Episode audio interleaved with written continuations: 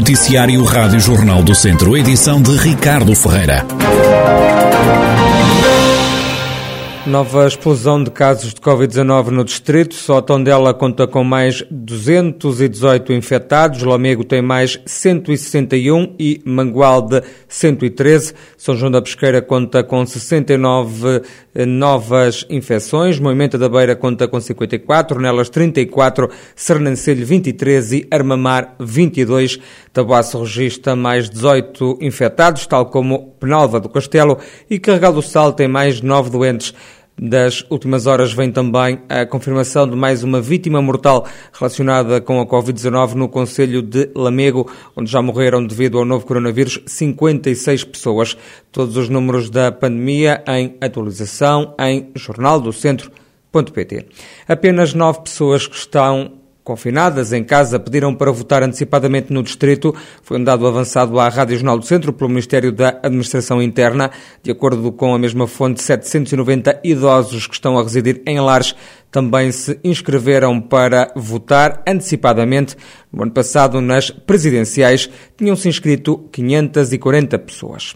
O voto nos lares de idosos e para pessoas uh, confinadas em casa arrancou precisamente esta terça-feira. No Conselho de Viseu, apenas três pessoas que estão em isolamento se inscreveram. Nos lares pediram para votar 238 idosos. Há três brigadas da Câmara a percorrer um total de 21 instituições e nem todas abriram as portas aos serviços municipais devido a surtos ativos, ao que a Rádio Jornal do Centro conseguiu apurar. Em Viseu, votou-se durante a manhã no lar de São Caetano, da Misericórdia, pelo menos 15 idosos interessados em votar não conseguiram fazê-lo, é o que revela a diretora técnica do lar, Elisa Batista, e eh, esta responsável explica porquê.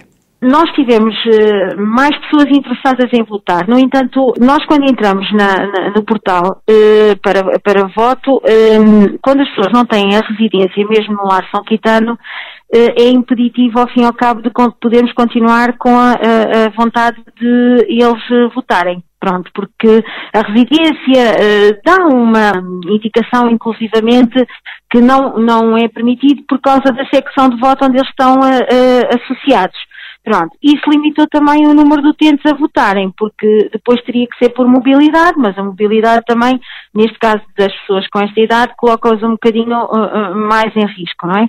Pronto, mas a média de votantes que mostraram vontade em votar foram de 20 utentes. Entretanto, no meio dos votos, houve dois utentes que desistiram, porque nós, infelizmente, tivemos aqui um surto e eles então estavam um bocadito assim desanimados e não queriam vir votar porque já estão bocado saturados também de estarem isolados, não é? E não quiseram vir votar. Votaram no lar de São Caetano, da Santa Casa da Misericórdia de Viseu, esta terça-feira 18 pessoas. Nas últimas autárquicas foram duas vezes mais. A Escola Profissional Mariana Seixas em Viseu testou todos os alunos do estabelecimento de ensino. O diretor desta escola, Nuno Marques, justifica a realização deste despiste ao novo coronavírus. Ora, nós proporcionamos a testagem a todos os elementos da comunidade escolar, esta incidimos sobre os alunos por uma, pela simples questão da, da, da, prevenção e dando seguimento a todas as medidas que já estavam definidas e implementadas no plano de contingência. Como não estava previsto a testagem dos alunos, nós, com uma parceria com a, com a farmácia Viriato, decidimos organizar esta testagem. Nuno Marcos, diretor da Escola Profissional Mariana Seixas, em Viseu 呃 justificar a realização deste despiste à Covid-19 no estabelecimento de ensino, foram testados cerca de 300 alunos. Acima, a Comunidade Intermunicipal Viseu Dom Lafões contratou 36 pessoas para andarem de terra em terra a fazer o cadastro dos terrenos. Estes profissionais foram contratados no âmbito do projeto do BUP, o balcão único do prédio. Cada Conselho de Acima já tem um balcão físico e agora tem equipas que vão andar no terreno a fazer a georreferenciação das parcelas. Cada equipa móvel tem um carro de serviço, também material informático para trabalhar. Esta nova fase do projeto do BUP foi apresentada esta terça-feira. O secretário executivo da CIM, Nuno Martinho, salienta que os mais de 30 técnicos vão trabalhar também ao fim de semana. Temos 36 técnicos que vão para o terreno. Entrega é hoje também a entrega das 18 viaturas, disse há pouco, destinadas de facto a uma itinerância fundamental da capilaridade que é importante neste projeto. Nós sabemos que temos que ir junto das pessoas, temos que explicar o projeto junto das pessoas, iremos estar nos vários sítios, nos vários locais, muitas vezes necessário fora do horário de trabalho, quando estão as pessoas, muitas vezes ao sábado, muitas vezes ao domingo, porque é necessário fazer esse trabalho para conseguirmos atingir o nosso o, o sucesso deste projeto, que é bom dizer, é muito ambicioso e também de grande dificuldade. Há mais de um milhão de terrenos para registar na região. Assim comprometeu-se a georreferenciar cerca de metade. Para tal, vai receber 2,3 milhões de euros em resultado de uma candidatura que foi aprovada.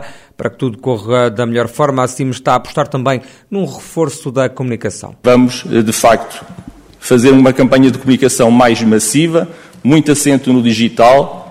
O digital que é sempre partilhado numa estratégia de comunicação, que é importante que ela seja coerente entre CIM e cada um dos municípios e, portanto, isso tem vindo-se também a dar nota dessa importância às equipas de cada uma das câmaras municipais.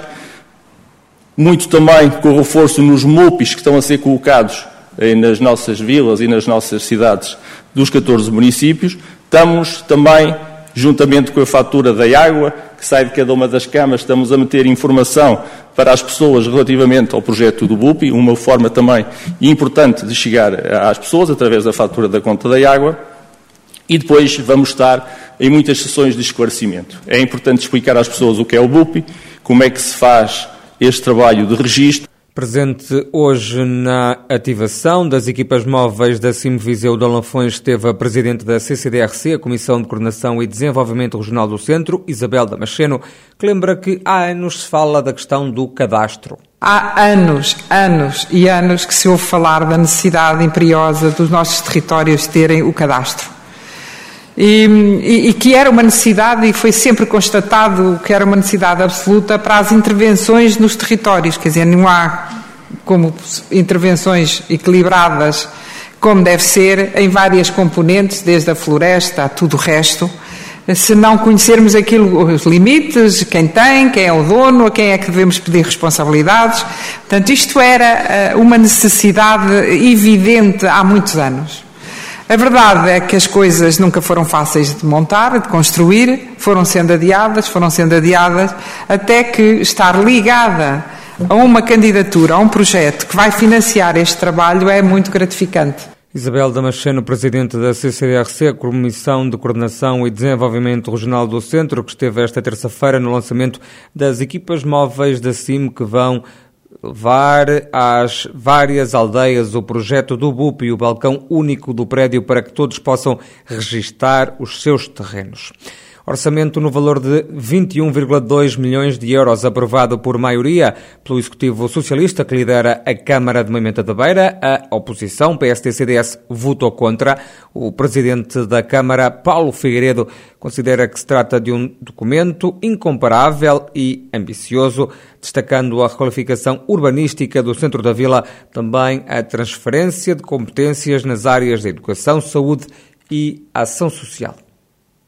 Ambicioso porque efetivamente temos uma série de projetos que muitos já resultam do, do, do, meu antecessor. No âmbito de candidaturas do Portugal 2020, estamos a falar de cerca de 9 milhões de obras que, que estão em curso. Nós estamos algumas iniciadas, outras que nós iremos iniciar. E, como deve calcular, 9 milhões de obras, ainda que não sejam executadas na totalidade no ano 2022, cerca de 60, 70% terão que ser executadas. Porquê? Porque o Portugal 2020 tem que estar encerrado até 30 de junho de 2023. E temos vários projetos, alguns que, que estamos eh, numa fase mais avançada aqui na, na, zona envolvente da Câmara Municipal, aqui no centro da vila. E nós também já elencamos outros novos projetos que darão continuidade a esta obra. Este orçamento tem aqui situações que, ímpares, ou seja, que irá contemplar a transferência de competências da Administração Central para a Administração Local. Competências essas ao nível da educação, que são as mais significativas, bem como da saúde e da ação social. Ou seja, estas transferências de competências também têm um impacto muito significativo de cerca de um milhão e meio de euros no orçamento da Câmara para o ano 2022. Paulo Figueiredo, presidente da Câmara de Moimento da Beira, acrescenta que outras prioridades do orçamento para este ano são habitação, turismo e também comunicações, O documento foi aprovado por maioria, com os votos contra da oposição PST-CDS. À Rádio Jornal do Centro, os vereadores explicaram que votaram contra porque verificam uma ausência de uma distribuição equitativa, proporcional e justa dos recursos. Não quiseram gravar, mas acrescentaram que a situação vai contribuir para aumentar as assimetrias existentes no território.